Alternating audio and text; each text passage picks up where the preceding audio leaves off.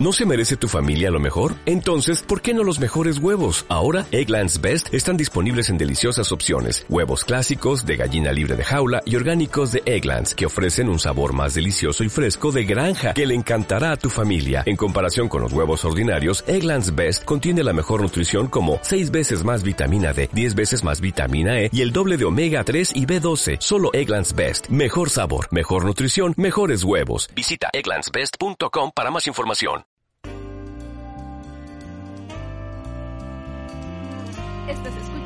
Esime Radio, donde tus ideas suenan. Entrevistas, música, programas, eventos, noticias, ciencia, tecnología y mucho más.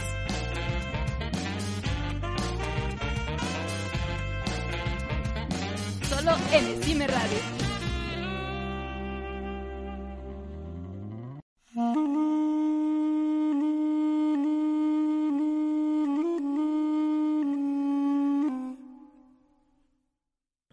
Y bienvenidos a One for All.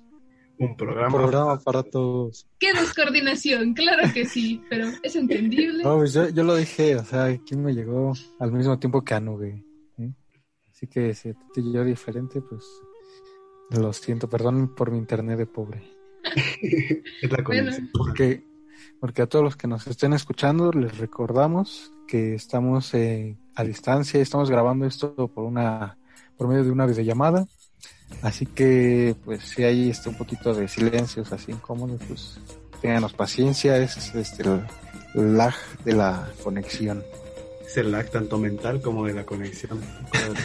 Así es. Llevamos un buen rato sin hacer esto. Sí, bastante, Pero nos bueno. perdimos. Ni siquiera nos hemos presentado. Cierto, Eh, ¿quiénes son ustedes? Ya ni me ver. acuerdo de quiénes son. A mi derecha tengo ¿Derecho? Yo tengo a mi gata. Hola, mía. No sé ustedes que tengan a su derecha. Yo también tengo al lado un Nietzsche. Ah, michis. Y hay un Nietzsche aquí al lado. No, yo no tengo muchito. Pero bueno, eh, por orden de aparición, primero tenemos a la conductora Chuga Pérez.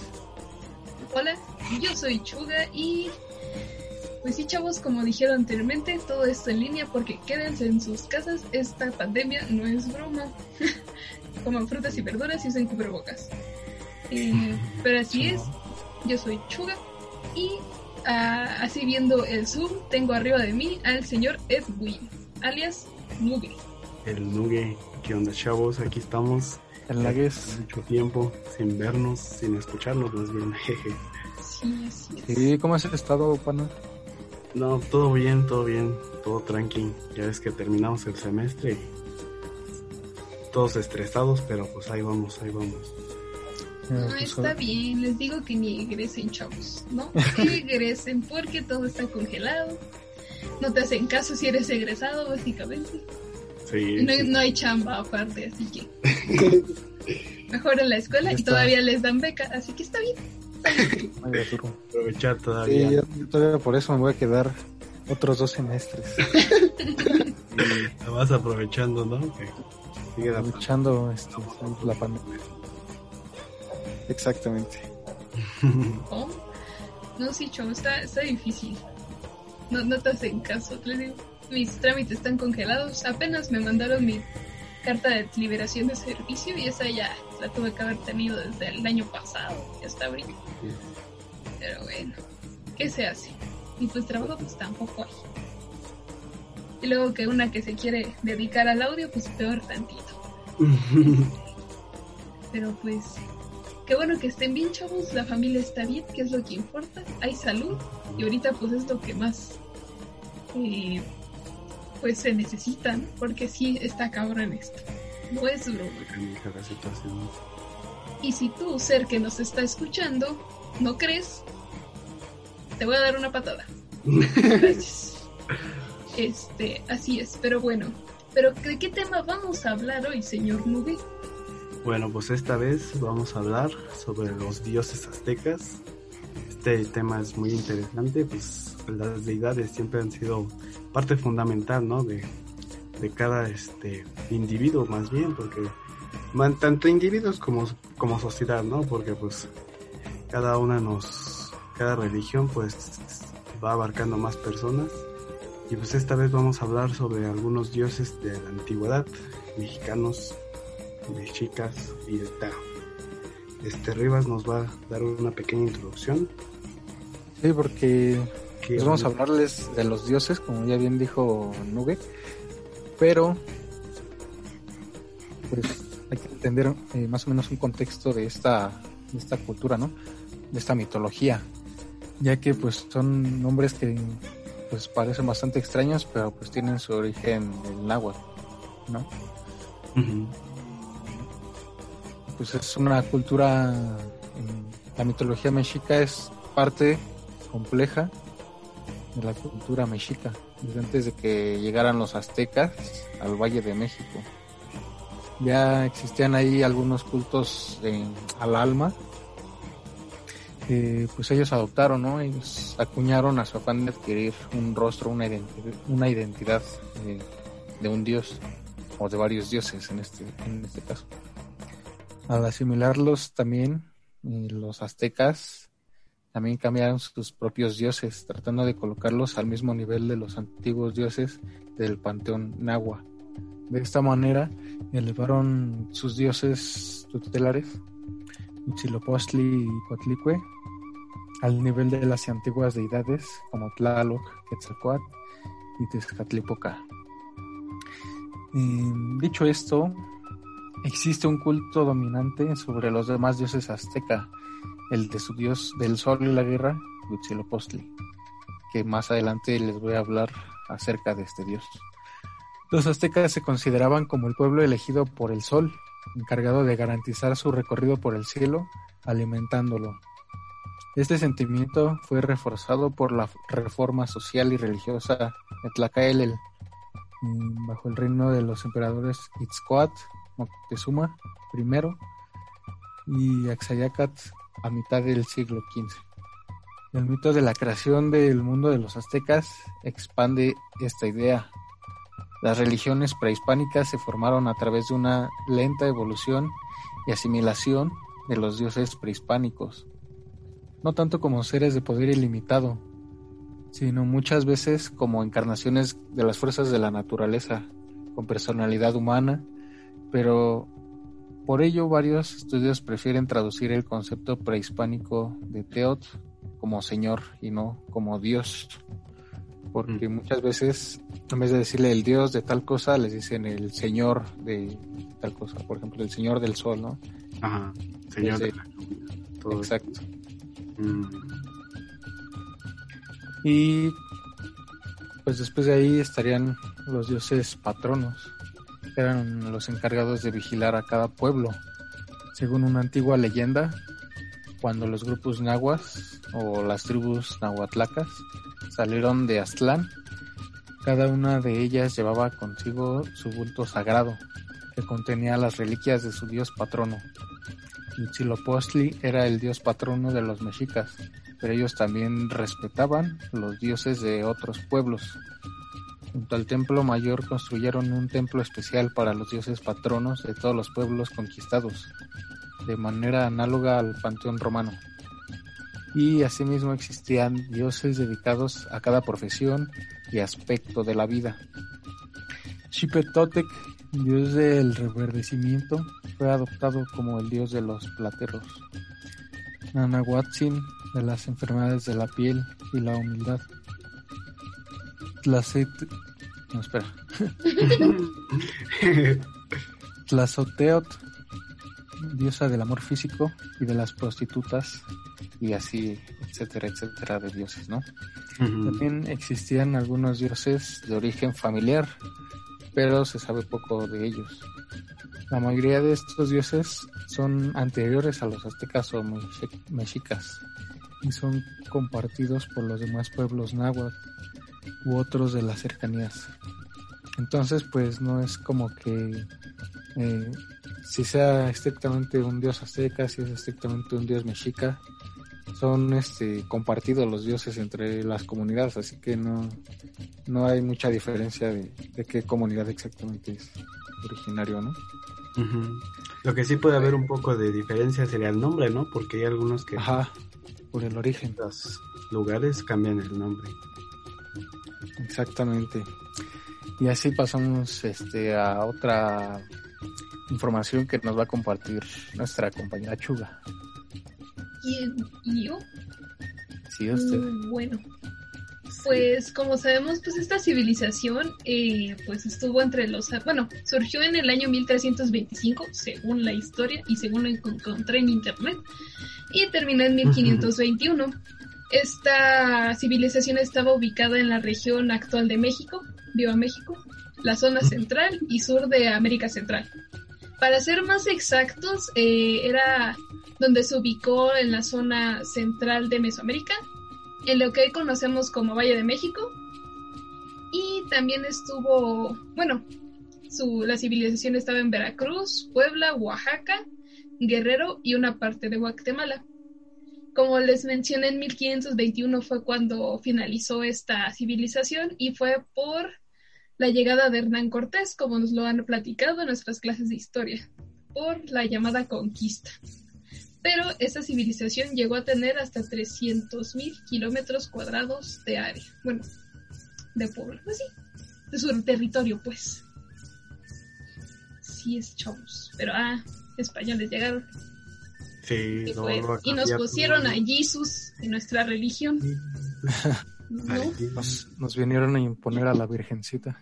Sí, Aquí no ofendemos nada de religión, todos tienen sus religiones cada uno, pero, o sea, los dioses aztecas a mí se me hacen muy chidos, o sea, o sea, es como que imagínate todavía alabar, excepto por los sacrificios, ¿no? Este, bueno, eso ya, Sí, sí estaban medio locos, ¿no? O sea, está chida la historia, Pero- pero, así como que, mm, hasta que empiezan los sacrificios. exacto.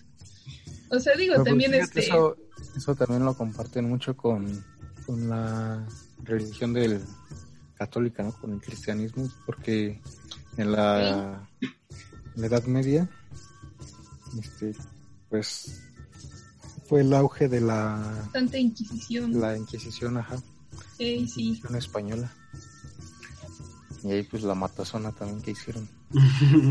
Sí, de hecho, una vez estaba platicando con mi mamá de esta, de que no, es que imagínate muchos sacrificios. Yo le digo, pues yo creo que hubiéramos evolucionado. O sea, en algún punto ya no íbamos a sacrificar gente. Sí, yo sea, creo. Porque, pero sí, los dioses estaban chidos. Estaban chidos. Pero Sí. pues cómo, cómo lo alababa si no era por sacrificio. Pues sí. Y aparte, pues, era bien visto, ¿no? O sea, en, en su contexto y en su momento, o sea, en algunos de ellos sí, sí eran bien, este... Pues Pues era bien... como que elegidos, ¿no? Ajá, elegido como, como ser sacrificio, porque sí hay algunas este, historias, incluso la última vez que fui allá a Yucatán, ahí con- en las pirámides de Chichén Itzá, O estuvieron contando de pues la historia de los que estaban, de los que jugaban pelota, y pues ellos eran nombrados así como, tal cual como dice señores, o sea, como dioses para ellos, pero pues porque ellos sabían que al momento de que se iban a ser sacrificados, iban a ir directamente con, pues, con estas deidades, ¿no? Y pues ellos se sentían que era lo mejor. Sí, pues era como un privilegio, ¿no? Ajá, exacto. Sí, lo tomaba más como un privilegio que algo así de que, algo malo, por así decirlo. Ajá, pero pues también, este, ellos castigaban alguna vez, por ejemplo, si había gente que robaba, ladrones, criminales, eh, los castigaban sacrificándolos. Sí, hay algunos que sí. Sí, hay algunos Sí. que sí, este, como Sí. sacrificio, por, como, como dices, ¿no? Como algunos también que eran esclavos o así, también les tocaba sacrificio y pues ni modo. Tenían que rifarse a, aunque eran alimentos de Dios, ¿no? Sí, exacto. Eso ya era un honor. Vas a ser alimento de un dios. Y no era como en la cultura que es griega, que, o sea, Zeus te comía, pero no de la buena forma. bien. este, perdón,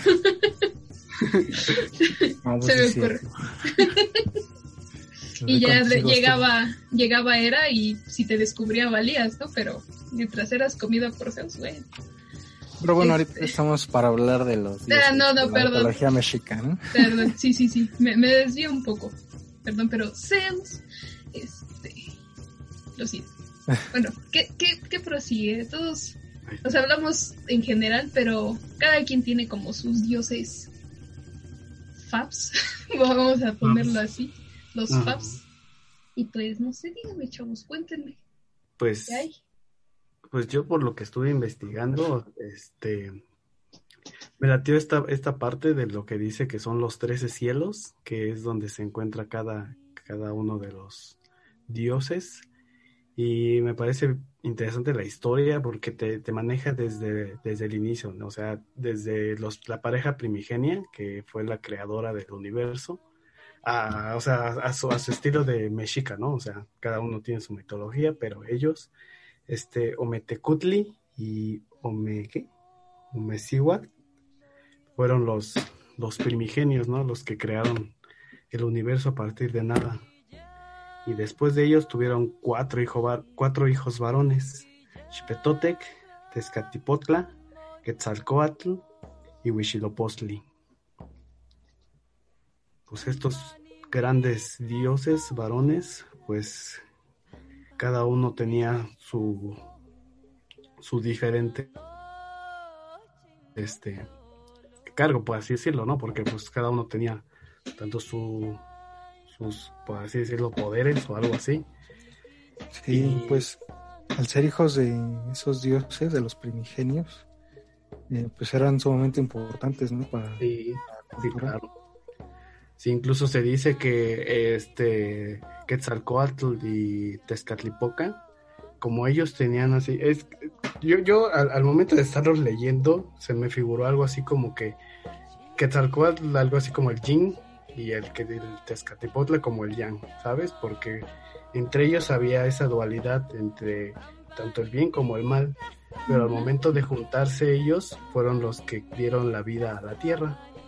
O sea que cada Sí, pues uno. siempre estaban en guerra, ¿no? Así es, Así es, así es. se complementa. Había muchas guerras entre ellos y, que eran pues, hermanos, ¿no? Sí, pues eran hermanos de la pareja primigenia. Y pues el, el más conocido, ¿no? Pues es Quetzalcoatl, ¿quién no ha escuchado de él? Sí, O lo, se te viene a la mente, ¿no? Pues que algún dios azteca, ¿no? Pues Quetzalcoatl. Exacto. Es como que el más común, el más popular. Sí, se te viene luego, luego a la mente. Por eso fui del que yo investigué, porque era el primero que, que se me vino a la mente. ¿Sabes qué nos Sí, por eso es tu fafa. Quetzalcoatl? Sí. ¿Cómo? ¿Qué nos puedes decir de Quetzalcoatl? Ah, pues voy a leer. Ah, no es cierto, no. no, pues como sabemos que Tzalcoatl pues, significa serpiente emplumada, ¿no? Es como que Sí, Sí, cuando buscas así en Google salen dibujos de eso. Y también, pues como decía el señor Nugue, tenía una este confrontación con, ¿cómo se pronuncia? Tezcatlipoca. Ajá. Que este, pues básicamente lo que hizo Quetzalcoatl fue crear el mundo y Tezcati, de- de- de- Tez- Tezcatlipoca lo destruía. Y pues Sí. sí, o sea, esos eran poderes contrarios, por decirlo así. Este, también pues sabemos, no sé qué tan cierto sea, pero Quetzalcoatl era una deidad que en diferentes culturas, en los teotihuacanos, mexicas, toltecas, olmecas y mayas, sí, sí, era un dios compartido. multicultural acá el chavo. Ajá. Sí, muchas, este, muchas eh, tribus, eh, como los que mencionabas, compartían esa y varias otras deidades. A Is- Iscoat, Moctezuma, Axayacat, ¿no? A Huitzilopochtli, etcétera. Ey, era popular acá el Quetzalcoatl. Quetzalcoatl. Y pues de hecho cuando también como habíamos dicho, bueno que dije anteriormente, de que terminó la cultura azteca por la llegada de Hernán Cortés, ellos creían que era su este encarnación. Ellos creían que Hernán Cortés era la encarnación de Quetzalcoatl y por eso lo lo recibieron también, por decirlo así. Sí, pues, Chale. los engañó. Yo, yo ya había escuchado también una, una historia, bueno, también teoría, que, que Quetzalcoatl viene más relacionado con los vikingos, que porque esos men llegaron acá a este o sea, territorio mexicano y como vieron que como estos men traían un abrigo grande y todo, o sea, todo barbón y todo, que la barba pensaban que eran las hojas Y las, y las plumas más bien y lo relacionaban como si fuera su dios o sea un, un vikingo era Quetzalcóatl bueno es- es- esa parte de esa historia nos la contaron también allá en, ¿cómo se llama? en Yucatán Yucatán. ajá. Ajá, porque allá para ellos pues, son, son, son dioses mayas y para ellos Quetzalcóatl es, Cuculcán Pues, tal cual Cuculcán pues significado es este, serpiente emplumada nada más es el cambio del nombre pero pues tienen el mismo papel por así decirlo de, de- en su mitología Sí, son como que el mismo señor, ¿no? El mismo dios, pero Sí. con diferente nombre, básicamente. Exacto. porque significa lo mismo. Y pues acá el Quetzalcóatl era tan popular que no sé si sabían que ha llegado a salir incluso en caricaturas y animes y cómics. O sea, ha sido Tendrá- inspiración para personajes. oh, a ver, yo quiero, quiero ver a Quetzalcóatl, ¿no? Ah, no, es que, miren, em- empecemos, ¿no? En una serie animada, la de Star Trek, salió como un extraterrestre antagónico. Se basaron en Quetzalcoatl para eso. Al igual que en Jackie Chan, en la caricatura, no sé si se acuerdan de esa caricatura de, de Jackie Chan, igual fue un ser antagónico. Y eh, en cuanto a los animes, eh, en el anime Kobayashi-san, Kobayashi-san, Chino. Maid Dragon, sale Quetzalcoatl como una mujer bastante voluptuosa. típico de los animes ¿no? Así es, la representaron con una mujer bastante voluptuosa. Y así, o sea, literalmente se llama Quetzalcoatl. Así no, no hicieron así como, como para cubrir, ¿no? O sea, ella es Quetzalcoatl. Y hecho, ellos- también Ajá. en, en Pokémon, ¿no? También. Ah, Un sí, el Pokémon lo Rayquaza. Exactamente. Sí, cierto, también tienes razón, El señor. Rayquaza, bueno, el diseño de ese Pokémon está basado en Quetzalcoatl. Quetzalcóatl, órale, eso sí no me la sabía. Sí, así es, pues es una serpiente acá verde. Shh, Qué bueno. Y pues sí, o sea, es tan popular Quetzalcoatl que lo han usado para inspirarse para personajes. Y por eso. De hecho, creo- no sé si recuerden que ahí en la escuela, en el edificio 4, hay un, un mural con Sí, componentes Ah, de sí, ah, está bien electrónicos Sí, está bien de, este men del Quetzalcoatl. y Ujú. Con. CDs, así partes eh, viejas de computadoras. yo de tengo una circuitos. foto de un Michi ahí. Ahí. Pero sí, ay, la. F. Y dígame usted, señor Rivas, ¿de quién nos puede hablar? ¿De qué deidad? Bueno, como les adelantaba hace unos momentos, yo les voy a hablar de el dios Huitzilopochtli. Eh, y pues fue una de las principales deidades de los mexicas. Fue asociado principalmente con el sol y la guerra. También se le conocía como Ilhua- Ilhuicat, Ilhuicat, mm, Otlacahuepan, Huitzotzin. A la llegada de los españoles a Mesoamérica, era la deidad más adorada en el altiplano central por imposición de los mismos mexicas.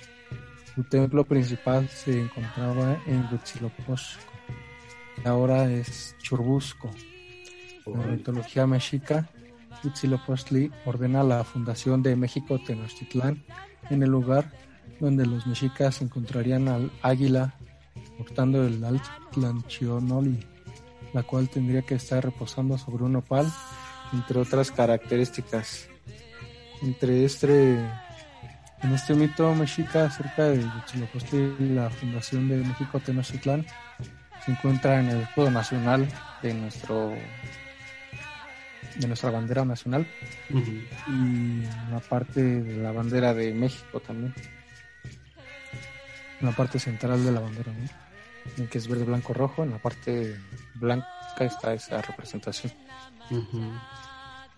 De acuerdo a la mitología mexica, Huitzilopochtli es el hijo de la diosa de la fertilidad, Huatlicue, y el sol joven, hijo del sol viejo, también conocido como Tonatiuh.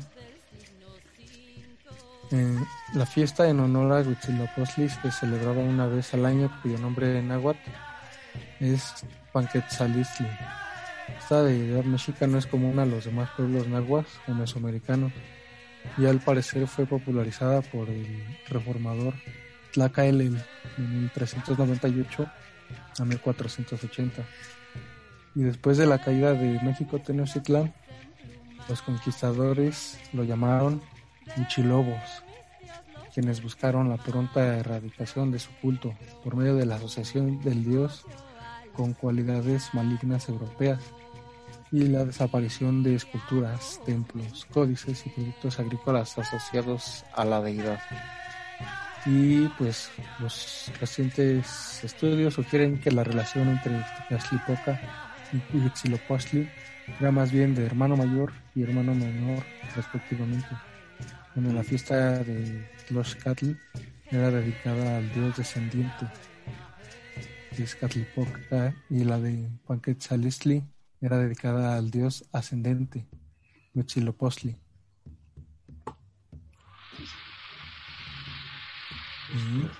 ¿Qué cosas? ¿Qué? pesado, ¿no? ¿De qué era Huitzilopochtli? Es del sol y... ¿Qué? Está pesado.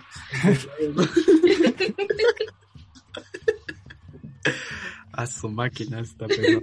Está fuerte. ¿Cómo, cómo preguntabas? Que si era, era como dios del sol y de la guerra, algo así, ¿no? Huitzilopochtli. Ajá. Sí, ah, ok.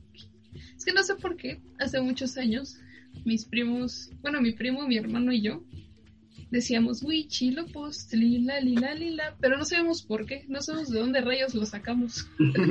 pero cantábamos eso constantemente. Saludos a mi carnal y a mi primo Emma, si es que me oyen. Si no, chale, qué gachos. Pero este, sí, era curioso. No, es que cuando escuché Huitzilopochtli, yo así de golpe de la infancia, así, en la cara. Sus flashbacks de... Ajá, dije, wow. Y ya. Pero que ane- nada anécdota. así lo decían o por se correteaban o algo así. Pues cuando, no sé por qué tengo marcado mucho un brincolín y cuando saltábamos eh, cantábamos eso, Huitzilopochtli, la li, la li, la. Pero sí, literal. No sé. Perdón, por, por cambiar el tema, pero cosas de la infancia. Me llegó. No importa, no importa. Bonita anécdota. Entonces, Pero pues continuemos. Eh, espera, compañero- pregunta rápida. Ajá. ¿Quién ganaría, Quetzalcoatl o Huitzilopochtli? En una Pelea. guerra, No, pelea a putazos. No sé. pues, el dios de la guerra. Ah, pues sí, ¿verdad? Reyes. Bueno, yo, yo le voy a ir a Huitzilopochtli. Todo mi dinero a Quetzalcoatl. Que no le echa el poder del sol y ya. Uy, chale, sí, es cierto. No es cierto, perdón. Era que quería sacar un chiste, pero, pero sigamos. Ok. Entonces, Nube, eh, ¿a quién más investigaste? ¿A quién Pues- más nos puedes hablar? Pues todavía falta un poquillo, déjame agregar un poco más de este Tezcatlipoca, porque sí me latió este pues toda su historia, todo, todo lo que conlleva él, porque como habíamos dicho, era la parte, por así decirlo, negativa, porque él era más que nada sim- simbolizaba la muerte, la oscuridad, la maldad y la destrucción, mientras que este Quetzalcoatl este, representaba la vida, la bondad, la bondad, la luz y el orden. Y pues como dato, el Tezcatlipoca se su nombre quiere decir este Tezcla, Tezcatl, que significa negro, y Pocatli como humo, tal cual sería como el humo negro. negro, ajá. O también en otros lados se le llegaba a mencionar como el espejo humeante. Cualquiera de las dos era este pues bien dicha, ¿no? O sea, se relacionaba tal cual con él. Y hay una historia curiosa con él porque él, al momento de, crear de, de, la creación del mundo contra... Sí, que estos nombres sí. sí, sí, están, complicados. Sí, sí, están un poquito raros. Zipacli, que era como un tipo cocodrilo, más o menos así como imaginarse un cocodrilo, pero así inmenso, inmenso, inmenso. Y en ese en esa historia que era era de esta Tlaltecutli, Tlaltecutli que era la señora de la tierra, que era la que estaba como por así decirlo gobernando en la tierra antes de que estos dos dioses, Quetzalcoatl y Tezcatlipotla, pudieran crear el mundo. O sea, que ellos se, se rifaron y combatieron contra este, contra Zipacli. Este, y para esto, este Tezcatlipotla se quitó un pie, se hace tal cual, un pie y se lo dio este a la, a la bestia este para que pueda, para que pudiera, ellos dos pudieran salir vencedores porque si era demasiado para ellos. Y es como, a ver, a ver, te cambio la tierra por mi pie. Y, el otro, jalo. jalo, sí. Y quiero, mm, patas. El piecito por la Patas. andas, andas. Digo, sí, es un buen trato. Sí, sí, hasta eso sí. y pues, de Tezcatlipotla sería todo, porque sí, como dije, eh, me, latió eso, porque la, dualidad que hay entre ellos tenían, entre este Quetzalcoatl y Tecatlipoca, ¿no? Simón. Cada es como algo muy recurrente, ¿no? En las historias. Sí. Que se haya como... Es como Naruto y Sasuke. Ajá. o sea, básicamente en casi todos los animes siempre el prota, que es el sol, tiene a su contraparte. Sí, totalmente. Sí, es. Exacto como Naruto y Sasuke. no sé, no ¿Eh? ¿Qué otro, qué otro dios azteca es su fama? ¿En qué otro nos va a hablar? Pues, yo les voy a hablar de una diosa, porque mucho hombre, mucho hombre, pero oh. aquí somos... Sí, no es cierto, me voy a callar. Machos. Respetan a las mujeres. Obvio. Este, voy a hablarles de Mayahuel. Esta, como estamos ahorita pues, también en el mes del amor, es este, según la mitología azteca, esta diosa, Mayahuel, dio el origen a la planta de maguey.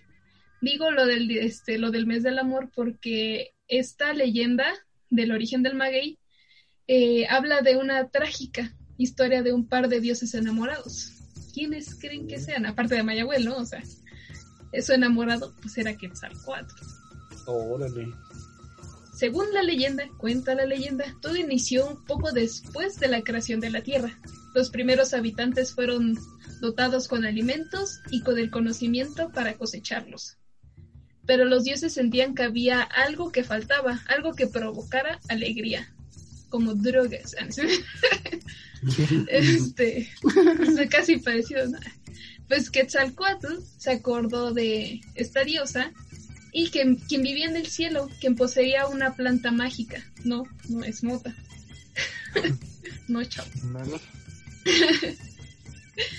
bueno, esta planta era hogar, alimento, bebida y vestimenta. El problema era que Mayabuela era una prisionera de su propia abuela, que se llamaba... Ay, es que estos nombres, como dicen, están... Ay, se llamaba Simito. Simito, algo así. era un demonio celestial. Quetzalcoatl lo que fue, más bien decidió a contactar a Mayahuel y se transformó en eh, Hecatl, que es el viento cósmico. Así logró llegar a ella y la convenció de escapar con él para repartir este para repartir regalos, no sé qué sea eso, entre los mortales. Ella aceptó a pesar de que podría pasar algo, ¿no? Con su abuela que era un demonio celestial. Esas abuelitas tóxicas también. Hmm. bueno, pues cuando iban camino a la tierra ya, los dios dioses se enamoraron, así en un viejecito, ¿no? Ya saben, normal. se juraron amor Clásico. eterno. Qué bonito. Pero no todo era miel sobre hojuelas, chavos. La abuela se dio cuenta, era como que bastante obvio, y se dio cuenta de la ausencia de Mayahuel, junto con el grupo de demonios que la acompañaban fue a buscarla. Quetzalcoatl y Mayahuel se dieron cuenta y decidieron transformarse en un árbol de dos ramas. Lamentablemente, Tzitzimítl reconoció a su nieta y arrancó la rama del árbol y la destrozó. Entonces ahí murió Mayahuel. Pero Quetzalcoatl, triste, devastado, enterró los restos de su amada en el suelo. Tiempo después, brotan las primeras plantas de maguey. Entonces, pues así se dio el maguey, chavos, por la muerte de Mayahuel. O sea, es por, por sus lágrimas. y por los restos de Mayahuel. O sea, F. Quetzalcoatl enterró a Mayahuel o sus restos de las ramitas, porque ni siquiera se transformó en restos de lo que era, una diosa, y los enterró y surgió la planta de maguey. Así es. También era conocida como diosa. ¿Cómo era? De la. Era también parte de un complejo de diosas maternales y la fertilidad relacionados entre en sí, entre sí. Eh, de igual forma, está conectada con las nociones de la fecundación, fecundidad y la nutrición. O sea, también ayudaba a eso. Era una buena diosa. Qué mal anda su abuela. Obsesiva. Te vas a un lado. Eh, perdón. Es que está bien triste. Perdón, chavos. Me viajé. Pero no, no era mota, era maguey. El que, lo que salió. Y pues del maguey sale una bebida, ¿no? O estoy, estoy mal. Del maguey. La del pulque, ¿no? Rico. Ya ven, daba felicidad. sí, pues está bien rico el, el pulque, ¿no? De alguna forma dio felicidad. Mayagüez. Pero bueno, así es. Así es. Es que me gustó Y- porque pues, estaban enamorados. Pues como, como ahora me toca a mí presentar un dios, voy a hablar de Coatlicue, que es como la contraparte de, ¿cómo se llama? De Huitzilopochtli. ¿Les gusta eso, verdad, chavos? Llevarse al contrario, ¿qué haces?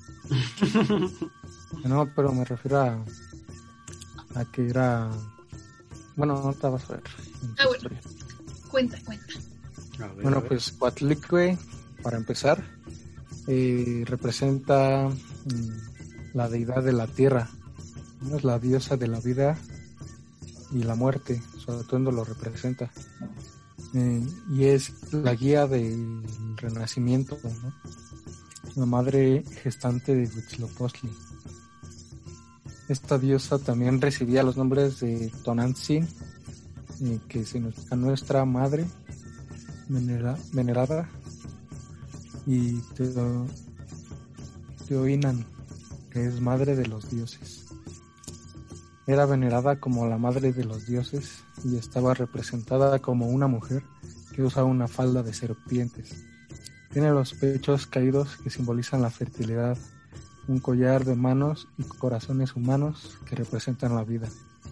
Su esposo era Miscoat. La representación más conocida de Coatlicue, que aparece en, muchas representaciones en-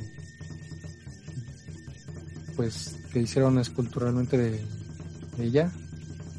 Hay una representación en el Museo Nacional de Antropología de la Ciudad de México y fue encontrada el 13 de agosto de 1790 en unos trabajos de nivelación de la Plaza Mayor de dicha ciudad. O sea, es originaria de la Plaza Mayor. Se muestra con la característica falda de serpientes, pero sin embargo se pueden ver serpientes por todo el monumento y sustituyendo partes de la anatomía. La cabeza es sustituida por dos serpientes que se encuentran, símbolo de la dualidad que al crearse dio inicio a todo el universo, Otra referencia serían las coyunturas enmascaradas que tienen rostros. En base fuera de la vista del visitante eh, está Tlaltecutli, sosteniendo dos cráneos en las plantas de los talones de la diosa. Su región geográfica es México Tenochtitlán y esa escultura pesa casi tres toneladas. Esa sí está pesada, ¿no? Esa sí está pesada. y pues como parte del mito, del mito, ¿eh? El mito de Coatlicue, es que era madre de los Enzón Huitznahuac, 400 surianos, dioses de las estrellas del sur, así como de la diosa Coyolzuaki, que regía a sus hermanos. Estaba viviendo en el cerro de Coatepec, donde hacía penitencia. Tenía a su cargo barrer. Una vez, mientras barría, cayó del cielo un hermoso plumaje que ella recogió y colocó en su seno. Cuando terminó de barrer, buscó la pluma que había guardado, pero no la encontró. En ese momento quedó embarazada del dios Huitzilopochtli. Ese embarazo misterioso ofendió a sus otros 400 hijos, los Senzón Huitznahuac. O sea, los hijos eran sobreprotectores, ¿no? Se pusieron bien celosos. Y que pues oye, como de repente quedas embarazada de Huitzilopochtli. ¿Qué pasó ahí, jefa? Fueron instigados por su hermana Coyolzuaki y decidieron matar a su deshonrada madre. Y pues hicieron. Pero Huitzilopochtli nació armado completamente y acabó con sus hermanos y hermanas estrellas. Es Adi. Cortó la cabeza de su hermana Coyolzuaki que quedó en la cima del cerro, mientras que el cuerpo de Sembrado rodó hacia el pie del cerro. Este relato quedó representado en el templo mayor del recinto ceremonial de Tenochtitlán. La gran pirámide corona, la gran pirámide coronada con el templo de Huitzilopochtli representaba el Coatepec y se hallaba constelada de cabezas de serpientes en piedra y a su pie yacía el monolito de la Coyolzuaki nombrada. Los sacrificios humanos que se realizaban en la cima de la pirámide hacían referencia al antiguo mito, ya que los cuerpos de las víctimas debían rodar hacia abajo, igual que el cuerpo de la diosa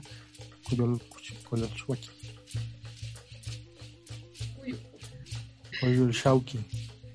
Coyolxauqui. Los nombrecillos, ¿eh? Ay, Como ven, es la jefecita del Huitzilopochtli. pues, pues, más diosa todavía por llevar a él un chilopostre en su panza. Y que naciera con armas, no manches. Todo armado así, imagínate.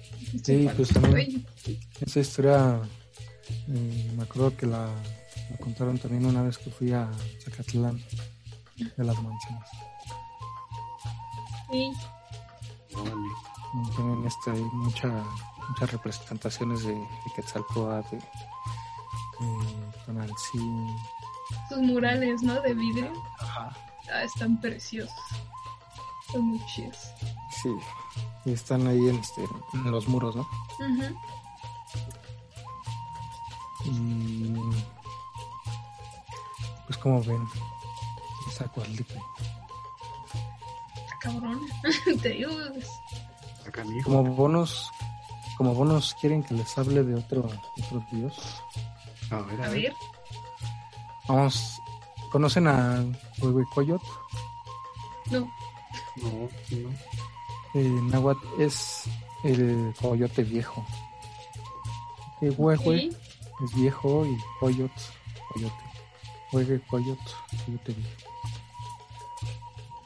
Y pues en la mitología mexica es el dios de las artes, señor de la música de la danza ceremonial, guía de la adultez y de la adolescencia.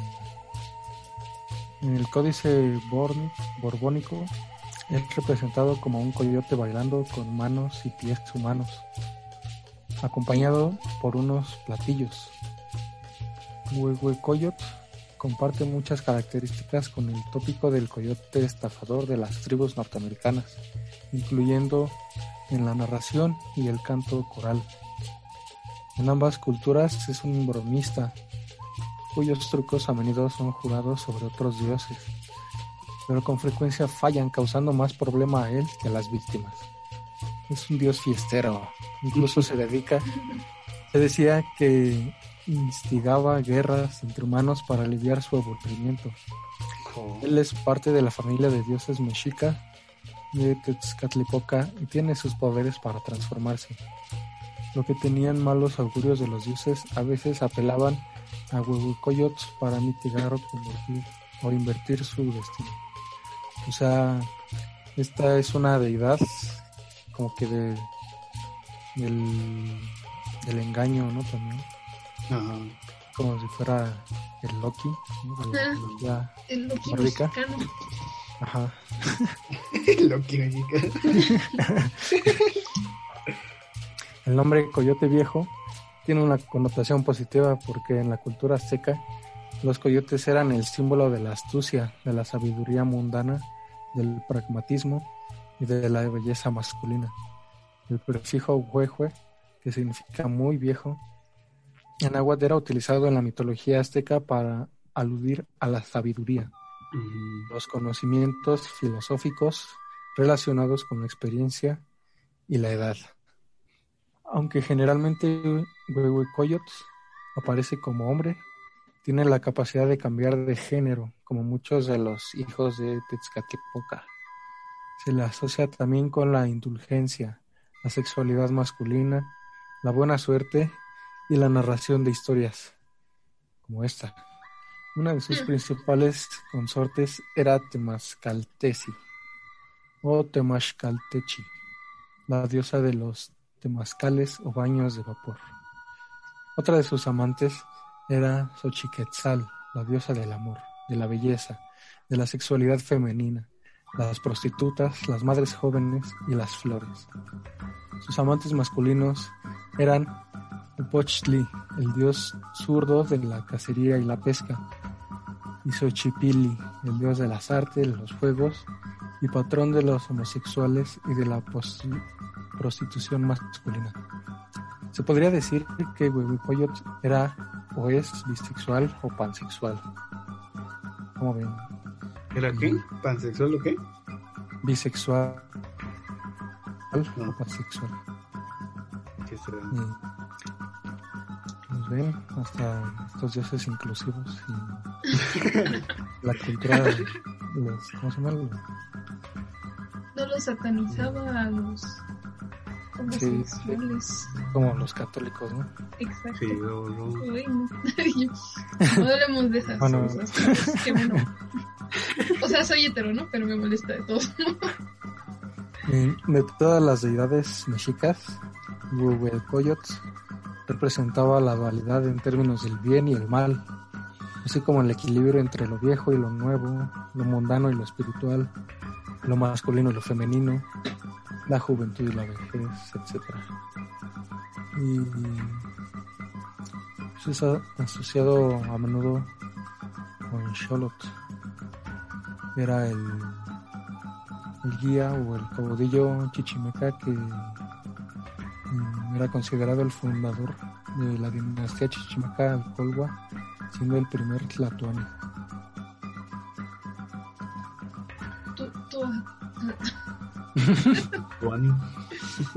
Tlatoani. Tlatoani. Ok. ¿Y qué es un Tlatoani? Por dos. Pues un Tlatoani es eh, del náhuatl el que habla o es orador.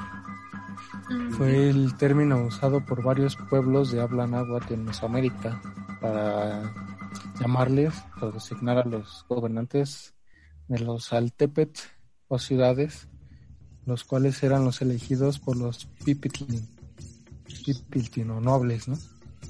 Mm. Eh, como gobernantes de entre una familia o dinastía gobernante en las distintas poblaciones. A los tlatoanis gobernantes de varios altepetl, como el caso de los mexicas, se los denominó Huey Tlatoani. o gran orador. Ok, ok. Los- Sean así como designados por los nobles para gobernar, ¿no? Ujú. Sí, Para gobernar los pueblos o ciudades. Ustedes. No, Eran los govers, ¿no? Simón. Los Govers. Uy. Uy. Pero bueno, no sé si todavía tengamos algo de tiempo, podemos seguir hablando de más dioses. No, chavos, no. ¿Cómo ven? No, ya no, ¿No? hay tiempo. Cha. No. Perdonen Bueno, ustedes. entonces, Bueno, Dios. ya, no hay tiempo, pues conclusiones, chavos, ¿qué tal les parecieron este recuento de, de los dioses más destacados o más favoritos para nosotros? Quetzalcoatl Rules. no, pues todos tienen su eh, don, por decirlo así. Y aparte siento que está chida eso, porque, o sea, no, no todo cae en un solo dios, sino que cada dios tiene como que su área, por decirlo así. Sí. Y entonces, Sí, su relevancia, ¿no? ajá, o sea, oh no, está lloviendo, Tlaloc, por favor, para, ¿no? O, o no ha llovido, Tlaloc, por favor, tira paro. Este, y no es como que nada más, oh, Jesus, por favor, tira pa-". No, bueno, no. No, o sea, pero siento que está muy chida. Es que no tengo otra palabra, perdón. La cultura azteca. Está muy variada, muy diversa. Me gusta eso. Está bonito. Exactamente. Mm, ¿Tú, Nugue, qué palabras nos puedes dar ya para finalizar? Pues, pues sí, como, como dice Chuga, es que eso, eso de los de que, solo un, que un solo Dios tenga la responsabilidad de todo, como que no, no, no se me hace muy, muy, muy padre, ¿no? O sea, luego nada más con cualquier cosa mala que, que ocurra o así, o necesitamos algo y recurrimos solo a un Dios. Y pues no, ellos sí tenían un, un amplio este catálogo de dioses, o sea, cada acción que hacían, cada cada cosa que hacían, ¿no? Cada Sí, este, cualquier acción tal cual este, podía este llamarse a un dios para que lo ayudara a hacer esa acción o, o mejorarla, ¿no? Como dices, al, al llamar a Tlaloc, pues era más para las cosechas, más para para comida y todo eso, ¿no? Porque pues era primordial el, el riego. sí, sí, pues era muy rico, ¿no? El contenido. Sí, eh, y aparte cultural. Ujú, Sí, aparte, pues, estando en ese, en toda la zona de, de México, pues teníamos grandes este bosques, manantiales, ríos, mesetas, había muchísima diversidad de este Sí, aquí- y pues tal cual cada cada este civilización la fue explotando. Sí, pues eh, sí hay muchos lugares donde todavía se encuentran vestigios que datan de las historias de estas épocas, ¿no? De la, de la, de la época prehispánica de México, ¿no? Antes de la conquista. Y, pues todavía hay muchas deidades que nos pues falta por descubrir. Si quieren que sigamos hablando sobre los dioses o más historias de, de esta cultura, pues no, no duden en hacérnoslo saber. Y pues gracias por habernos escuchado, por haber llegado hasta este punto. Eh, me despido, eh, no sin antes mandar unos saludos. Eh, saludos a Daniel, a Tomás, a la Yowali.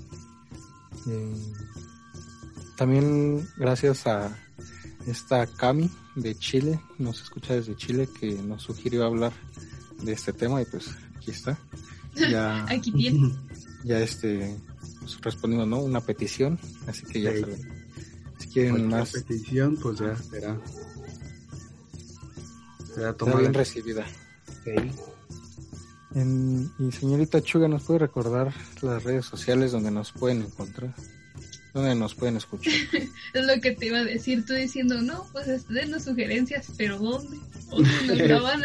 Ahí les va. Ahí les va. Nos pueden encontrar en Facebook como One for All. También pueden mandar mensaje a Esime Radio, que está en Facebook e Instagram. eh, que es pues donde pertenecemos realmente, ¿no? A Esime Radio, donde tus ideas suenan. Eh, así es. Y también, no sé si ustedes quieren que lo sigan en sus redes sociales. Yo no, me gusta mi privacidad. Gracias. Pero así es, como conclusión igual, mando saludos a mi familia si es que me están escuchando, a mis amigos si es que me están escuchando, los TKM los quiero y cuídense mucho chavos, todos los que no estén escuchando usen cubrebocas y coman muchas frutas y verduras. Peace. no Sí, saben, pues quédense ca- en casita. no salgan. Yes. Y pues síganos escuchando, vamos a estar subiendo ya en esta nueva temporada de CM Radio, el programa semanalmente, Todos los martes. martes. Todos los Exacto. martes.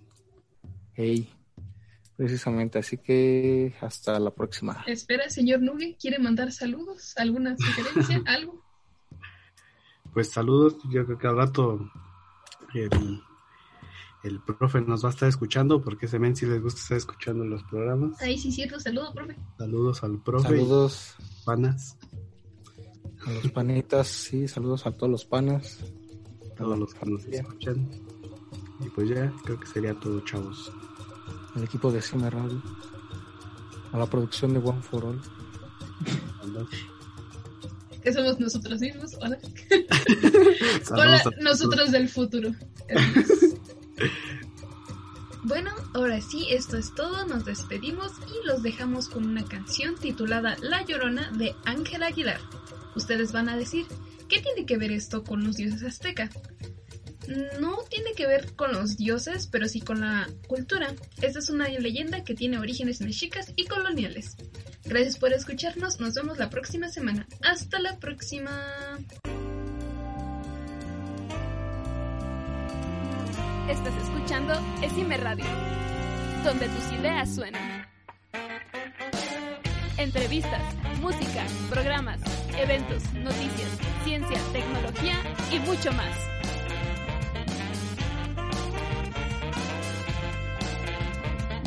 Solo en Esime Radio.